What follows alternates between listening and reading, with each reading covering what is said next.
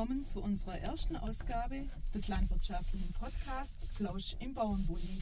Mein Name ist Ingrid Martin und ich sitze heute im Bulli mit Stefan Arnecker und möchte mich mit ihm über die Funktion seiner Schraubscherschafe unterhalten.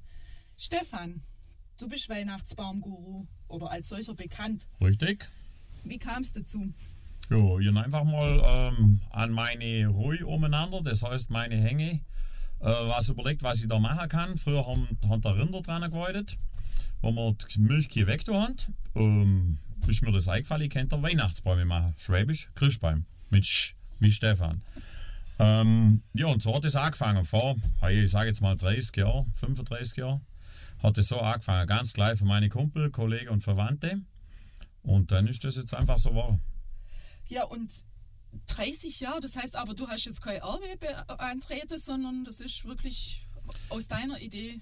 genau, ich war immer schon ein Freak. Äh, beim Wald, äh, große Beim, kleine Beim, da gibt es ja unterschiedliche Beim und und und. War immer schon ein Freak davon und darum hat mich das interessiert und mit den Grischbeimen funktioniert das ganz gut.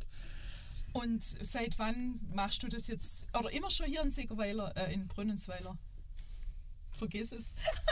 Ingrid, die macht das nur in Brünnensweiler. du Stefan, ich merke gerade, das ist ganz schwierig, mich auf dich und meine Frage zu konzentrieren. Also wir müssen, wir müssen uns da jetzt durchwurschteln.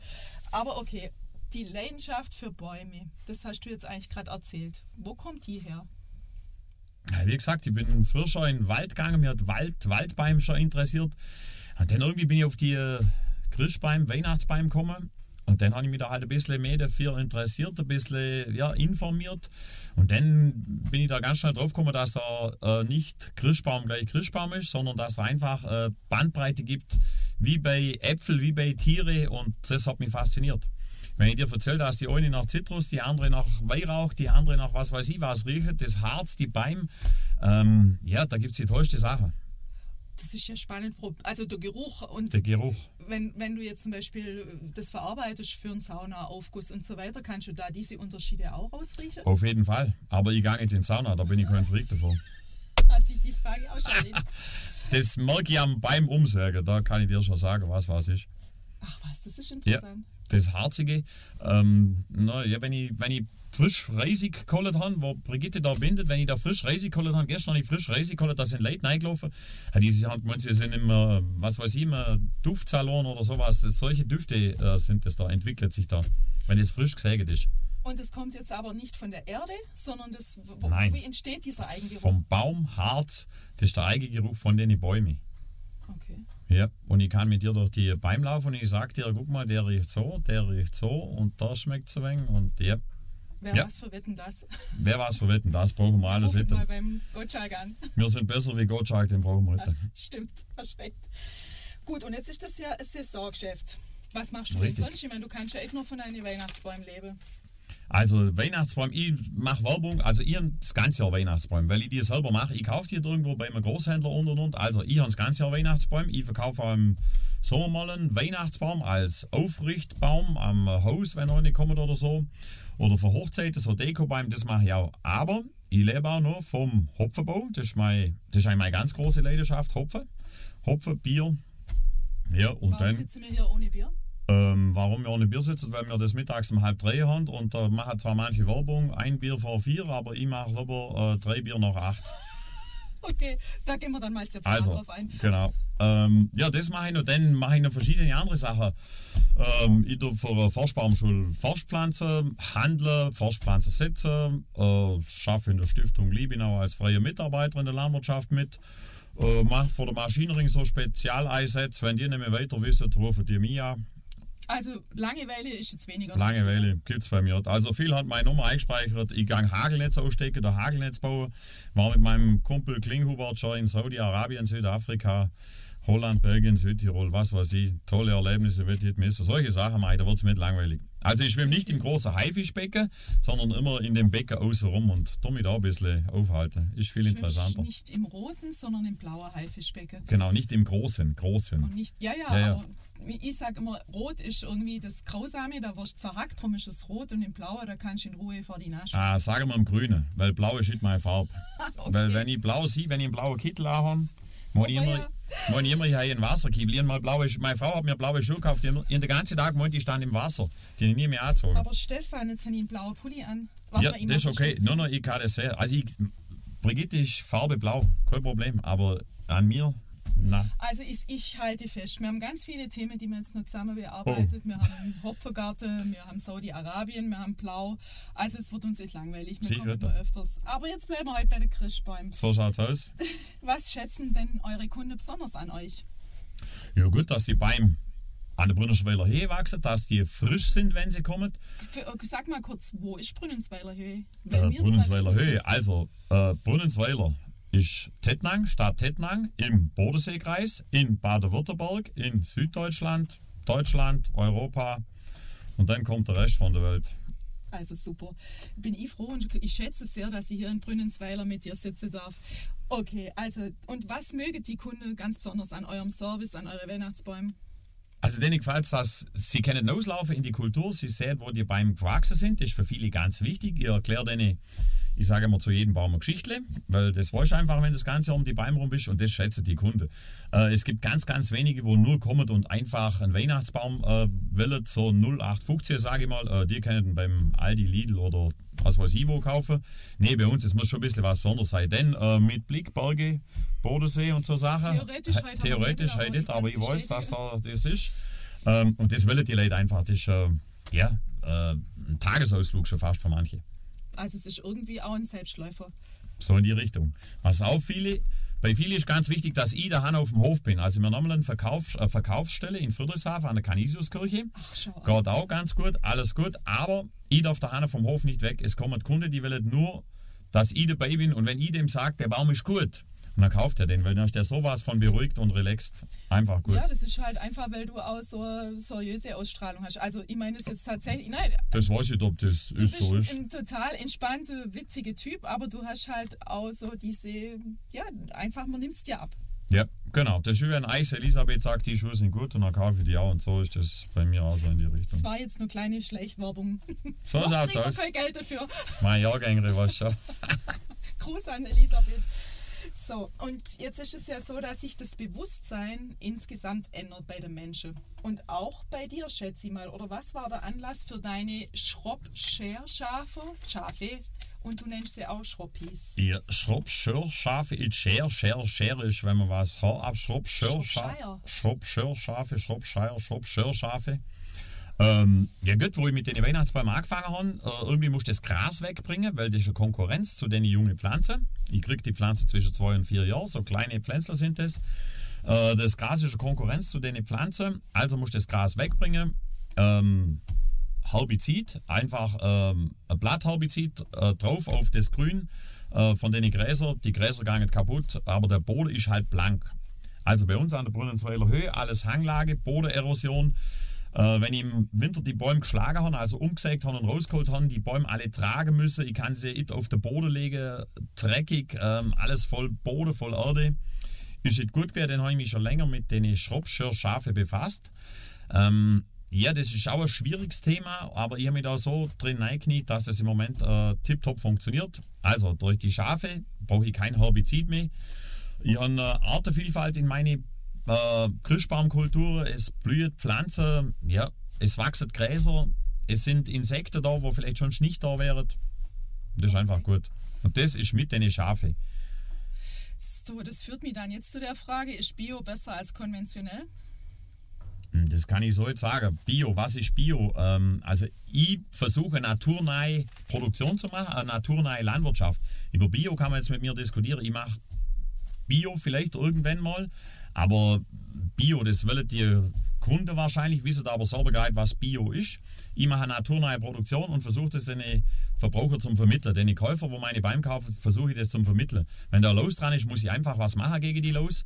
Ähm, ja, und Bio, das ist, äh, ja, ja, das ist ein zweischneidiges Schwert. Also Bio ist nicht die Lösung. Es ist ein Teil der Lösung. Das glaube ich auch, da bin ich sogar überzeugt davon. Aber feststellbar ist, dass viele Konsumenten eine Art irrationale Angst vorm konventionellen Anbau haben. Kannst du das erklären, woran das liegt? Das ist ganz einfach zu erklären, weil viele Leute oder die meisten Leute, viele Verbraucher einfach ich, sage es jetzt mal brutal, keine Ahnung von Landwirtschaft haben. Und zwar ist es so, ich habe sechs Jahre Ausbildung gemacht, äh, drei Jahre Berufsschule, dann habe ich eine Winterfachschule besucht, habe meinen Meister gemacht, bin nach sechs Jahren fertig und kenne mich in der Landwirtschaft aus, weiß, wie eine Pflanze wächst, wie ein Baum wächst, wie Gras wächst, wie ein Boden funktioniert. Ähm, wissen die Leute alle, für die ist einfach ein Apfel rot, äh, rund ja, und wie der produziert wird. Okay, man fährt mit Pflanzenschutz, aber das muss ich machen. Die Leute haben einfach keine Ahnung. Und das müssen wir einfach denen vermitteln oder erklären. Aber ob ich das mit Bio oder konventionell mache, also würde ich sagen, ist ein regionales Produkt immer noch besser als ein Bioprodukt aus dem Ausland? Kann man das pauschal sagen? Also für mich auf jeden Fall. Regional, naturnah produziert, auf jeden Fall. Mhm. Und das ist einfach schade, was oft verkannt wird, weil man, man kriegt ja heutzutage in der äh, Discounter kriegst du ja alles, da kriegst du ja Bio, super fies verpackt in Plastik und irgendwo ist so dieser, dieses Schwert des Bio schwingt über manche Menschen, die glauben dann wirklich, sie tun was Gutes, wenn sie das Bio in Plastik verpackt aus dem Ausland kaufen, statt dass sie den Apfel aus der Brunnensweiler Höhe kaufen. Von der Brunnensweiler. Aus der? Brunnensweiler gibt es noch keiner. Okay. Von der Brunnensweiler. Ja, aber das ist ja das Problem. Die meinen einfach, wenn der Bio vorne dran steht, ist für die die Welt in Ordnung. Alle fahren zu Auto, ist ein Riesenproblem für mich. Äh, aber wenn Bio vorne dran steht und die kaufen das Bio, meinen die, die Welt ist in Ordnung und sie haben was Gutes getan, wissen aber nicht, wie das produziert wird. Die man einfach der Sache ein bisschen mehr auf den Grund gegangen. Aber das ist halt leider das Problem, da wird man ganz schnell eine Meinung bildet, bevor sie sich richtig informiert haben, wie wird was produziert und warum muss ich das da produzieren. Also äh, ich bin jetzt nicht gegen Bio aus dem Ausland. Äh, wir müssen Sachen einfach importieren, weil es bei uns nicht wächst. Wir exportieren da viel. Ähm, aber einfach die Produktionsweise und der Transport hierher, das sollte man ein bisschen mehr hinterfragen. Auch der Verbraucher muss das mehr hinterfragen. Und nicht bloß, wenn der Bio liest, ist die Welt in Ordnung.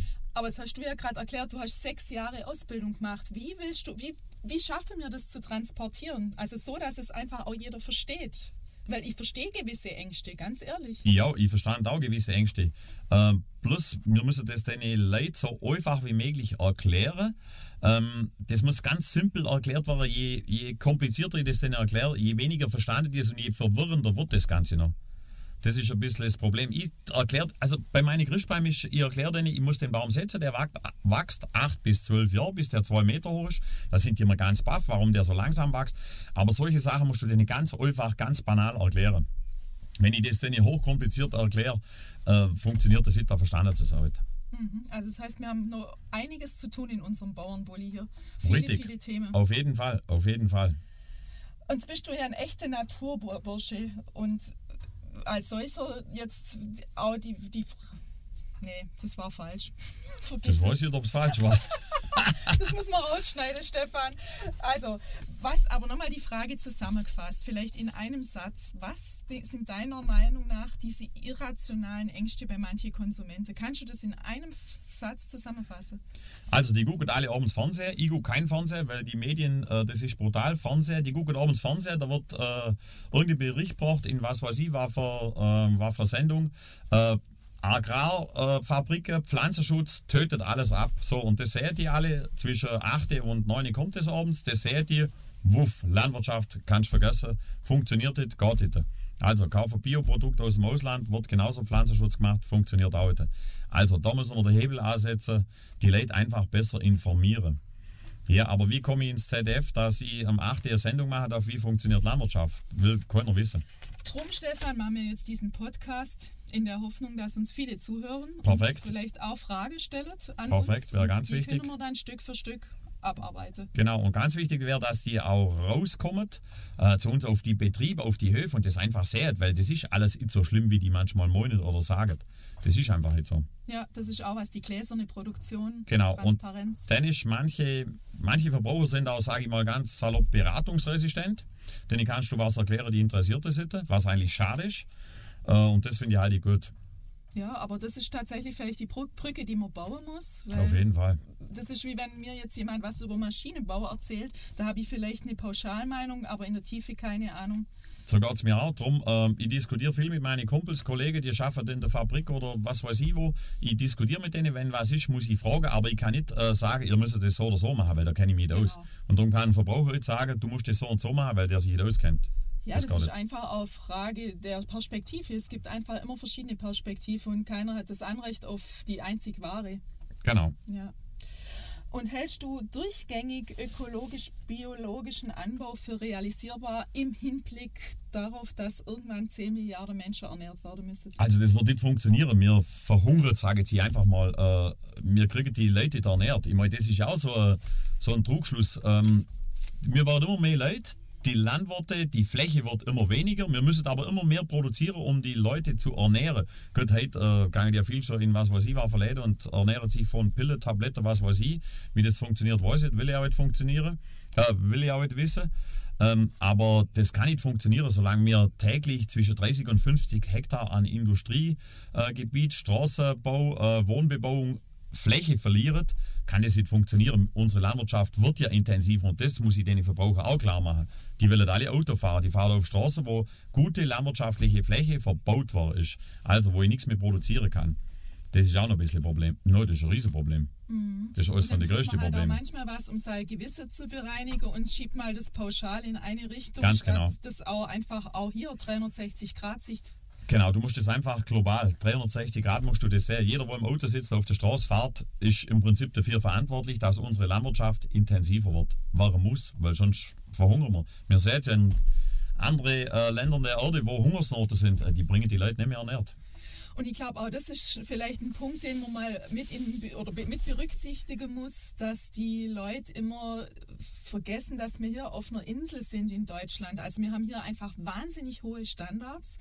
Und wenn man das mit dem Ausland vergleicht, dann sind wir wirklich schon sehr, sehr, sehr weit. Und die Schraubzwinge werden aber immer enger gezogen, oder? Ja, das ist richtig. Also mir, äh, also gerade in Deutschland, der Wohlstand, aber der Wohlstand ist, äh, das können wir uns gar nicht vorstellen. Uns geht es ja so gut äh, und wir sind trotzdem mit zufrieden. Das ist das, was ich verstand. Ähm, uns geht es sehr gut sogar. Ich habe schon viele andere Sachen gesehen.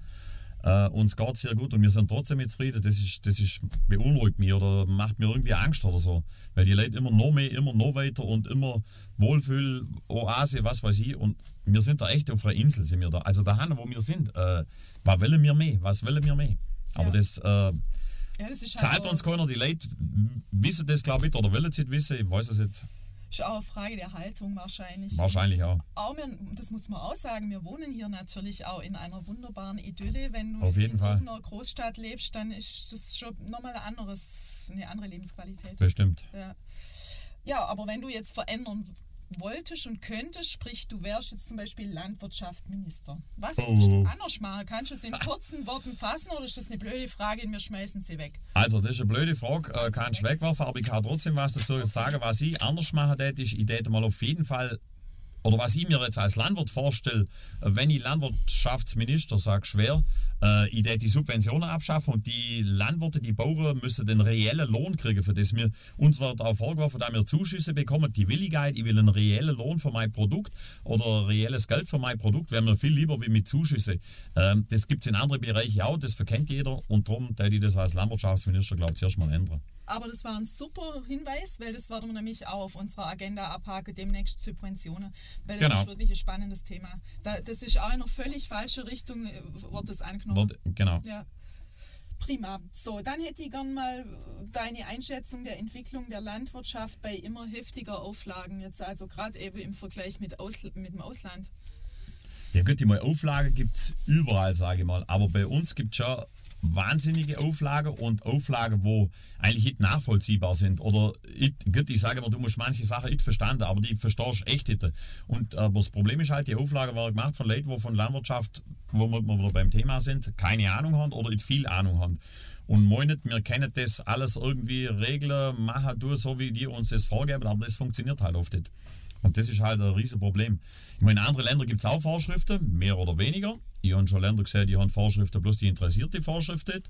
Ähm, das funktioniert natürlich auch, aber bei uns ist es halt äh, grausam. Klar, wir müssen unsere Landschaft erhalten, unser, ähm, ja, gerade im Bodenseegebiet, da haben wir das alles erhalten, aber nur mit Auflagen funktioniert das auch nicht. Ja, aber das ist ja jetzt irgendwo die Kernfrage. Wie kriegt man das auch, also wie kriegst du alle an einen Tisch, die jetzt solche Entscheidungen treffen, die, wie du sagst, keine Ahnung von Landwirtschaft haben? Weil das ist ja auch, auch wieder eine Frage der Kommunikation. Also die entscheiden über irgendwelche Themen, von denen sie keine tiefen ja, mhm. kein tiefes Wissen haben. Also die alle an einen Tisch kriegen ist ganz, ganz schwierig, weil wir halt ähm, oft an den Stellen Leute wo sehr grün angehaucht sind, wenn ich das mal so sagen darf. Ähm, und wo einfach die Ideologie von dem grünen Standpunkt her vertreten und mit denen ist es ganz, ganz schwierig, an einen Tisch zu sitzen und das denen erklären. Ich sage immer, am einfachsten wäre, es müsste jeder mal von Landwirtschaft gelebt haben, von, Land, von der Landwirtschaft Einkommen erwirtschaftet haben und dann könntet ihr mitschwätzen. Dann könnt ihr auch Regeln und Auflagen machen. Aber vorher funktioniert das nicht. Weil ich kann ja auch in, sagen, äh, der Industrie Auflagen machen, wo ich gar nicht Bescheid weiß darüber oder die nicht weiß. Das wäre vielleicht der Ansatz, dass wir, wir sind ja schließlich systemrelevant, dass man einfach sagt, jeder muss mal zwei Monate in der Landwirtschaft helfen. Wär, Weil es geht schließlich um die Ernährung. Ohne richtig. Landwirtschaft wär, kein Leben. Wäre ganz, ganz wichtig. Und das fängt schon ähm, im Kindergarten an, bei der, jetzt muss ich aufpassen, Erzieherinnen fängt das an. Die müssten normal schon mit den Kindern rausgehen, aber die wollen das schon gar nicht, weil es heißt äh, Landwirtschaft und da wird gespritzt und was weiß ich. Weiter geht es in die Schule, Lehrer mit den Schülern müssen raus in die Landwirtschaft, denen einfach das erklären. Aber die müssten den Bauer fragen, wie das funktioniert und nicht sich selber ein Bild machen, weil die machen oft ganz, ganz falsche Bilder. Das ist auch ein Riesenproblem. Da muss ich jetzt unseren Pfarrer Rau hier zitieren, der hat immer gesagt, redet miteinander. Und das ist vielleicht irgendwo das, was zu kurz kommt. Ja. Die Kommunikation, die, die gegenseitigen äh, Betrachtungsweise sich erklären und sich mal Zeit nehmen für Gespräche. Genau, und vor allem immer mit den Betroffenen. Wir in der Landwirtschaft sind immer so in einer äh, Abwehrstellung. Am Pranger, gell? Am Pranger. Also ihr das aufgehört. Ich sage, das ist gut, was wir machen, das ist richtig, was wir machen. Schwarze Schafe gibt es überall. Können wir nachgehen, wo wir wollen. Gibt es überall, aber das ist gut und richtig, was wir machen. Und ich kann, das, was ich mache, kann ich mit gutem Gewissen nach außen vertreten. Ganz einfach. Und das ist auch die Authentizität, die die Landwirtschaft dringend braucht. Dringend, Weil ganz es, dringend. Es muss sich niemand verstecken. Es nee. sind alles ehrbare Menschen, die ihren Beruf voller Herzblut machen. Genau. Für die Natur, mit der Natur. Genau. Ja, und was macht jetzt den Kreislauf auf deinem Betrieb rund? Da, ich habe da gerade ein Bild vor Auge. Der, ja, der, der Kreislauf rund, ja. Ähm, also ich denke jetzt an deine Kinderstube. Du denkst an meine Kinderstube, ja klar. Äh, also der Kreislauf rund macht, wo ihn, jetzt, wenn wir wieder bei den Grischbäumen, bei den genau. Sind, wo einer wegkommt, kommt sofort wieder einer nach. Also, das ist das Nachhaltigkeitsthema. Heute ist ja jeder nachhaltig. Gibt nichts Nachhaltigeres wie die Landwirtschaft, sage ich immer. Alle anderen Nachhaltigkeitslogo müssen neu erfunden werden. Äh, Landwirtschaft ist schon seit sie besteht nachhaltig. Das ist ein Kreislauf. Wenn ich einen Baum wegmache, setze ich wieder einen Baum, es wächst wieder ein Baum. Äh, und das ist einfach rund. Das ist der Kreislauf. Mhm. Und deine Schraubschafe, da hast du ja auch einen Kreislauf. Ja klar, äh, ich habe Lämmer, also habe Mutterschafe, habe Bock, habe Lämmer. Ähm, ich nehme Lämmer zur eigenen Zucht, ich nehme die Lämmer dann äh, Schlacht einige. Ähm, es gibt das Fleisch, ich ernähre mich von dem Fleisch, ich verkaufe das Fleisch. Also das ist ein Kreislauf, wo einfach miteinander harmonisiert, wo miteinander funktioniert. Ja, und das kann ich auch bestätigen. Das ist auch, das lebt ihr und ihr seid eben auch authentisch in dem, was ihr macht. Versuchen wir zum Sein. Ja, und jetzt haben wir noch die Frage Corona-Weihnachtsbaum. Also sonst ist das ja so, dass das ja legendärerweise hier Glühwein... Glühmost, bitte. Glühmost, ich vergesse, ich verwechsel es Also ich habe die Weinbauer ganz gern, aber wir machen halt Glühmost. Ja, ist mir eigentlich auch lieber. also der Glühwein ist schon aussüffig, aber Glühmost so, das kannst mehr, da kannst du mehr davon trinken, oder? Nee, Glühwein kriegst du auf jedem Weihnachtsmarkt überall. Und darum haben wir das mit Glühmost einfach gemacht, unseren Glühmostadel. Äh, beim Grischbaumverkauf ist äh, übers Wochenende äh, Event oder gegen Abend kommen viele Leute, kaufen sich hier einen Baum und wollen einfach kurz äh, zusammenstehen. Das sind so Städtische da drinnen, kurz zusammenstehen miteinander schwätzen. Meine Frau macht Weihnachtsgebäck. Äh, das gibt es alles umsonst gegen ja, Spende auf Spendebasis machen wir das Ganze und äh, hat sich eingebürgert. Gut, mit Corona machen wir das jetzt natürlich ganz anders. Es gibt keinen Glühmerstadel, keine rote Wurst, kein äh, Weihnachtsgebäck äh, und sonstige Getränke, sondern es gibt nur Bäume und das alles äh, draußen in der freien Natur. Also wir haben einen großen Hackschnitzelplatz äh, hergerichtet, äh, wo wir die Bäume verkaufen. Mhm. Mit genügend Abstand, mit Maske, mit Desinfektion, alles was dazugehört, einfach zu Corona. Und das Ganze praktisch ab Ende November. Ab Ende November. Genau. Okay. Ich mache mal Werbung ab Dezember täglich. Und wenn ihr noch mehr wissen wollt über die Arneckers, dann einfach auf die Webseite www.arneckers.de schauen. Das lohnt sich, weil da erfährt man ganz viel über das, was ihr so tut. Und hättest du noch irgendwas mitzugeben, irgendwas, was dir noch wichtig wäre, unseren Zuhörern? Also wichtig wäre mir, bevor ihr irgendwas in irgendeinem Discounter kauft, überlegt euch, ob ihr es irgendwo in der Region im Hofladen oder beim Bauer oder beim Tante Emma Laden vielleicht einfach regionaler kaufen könnt. Weihnachtsbaum ist für mich, für mich jetzt wieder so ein typisches Beispiel im Moment. Äh, beim Discounter kriege ich einfach einen Baum um 10 Euro, da kann keiner was verdienen daran. Ähm, kaufe den einfach regional. Äh, der, was produziert, muss Leben kennen, der, was verkauft, muss Leben kennen. Beim Discounter, ich weiß nicht, ob das funktioniert. Also der, der den Baum verkauft, verdient da sicher nichts dran. Also es wäre eigentlich ganz einfach im Grunde genommen. So viel wie möglich regional einkaufen. Manche Sachen gar nicht. Bananen wachsen bei uns nicht. Ich verstand, dass ja. manche Kinder einfach mal eine Banane wollen. Hat mir auch mal geschmeckt, ist aber auch nichts dagegen einzuwenden. Aber ähm, und ja. dann bei uns die Sachen einfach auch kaufen, wenn sie reif sind. Also, Weihnachtsbaum ist am einfachsten, den kaufe ich nur an Weihnachten. Aber es wollen ja die viele Leute das ganze Jahr Erdbeer, das ganze Jahr was weiß ich was für Früchte. Kaufen die Sachen, wo reif sind, wenn sie bei uns reif sind. Und dann die andere Sache einfach kaufen, ja, wie Banane über den Winter, wenn es sie auch macht oder was weiß ich. Genau, danke. Danke, Stefan. Bitte schön, gern, ist danke doch kein für Problem. unser erstes Podcast-Gespräch und ich habe schon rausgehört, wir haben noch ganz viele Themen. Also wir werden uns wieder hier treffen in Brünnensweiler. Jetzt erstmal einen guten Weihnachtsverkauf. Dankeschön. Und ja, vielen Dank an unsere Zuhörer fürs Zuhören und hoffentlich bis zum nächsten Mal. Jawohl, Dankeschön, macht's gut, für euch. Ciao.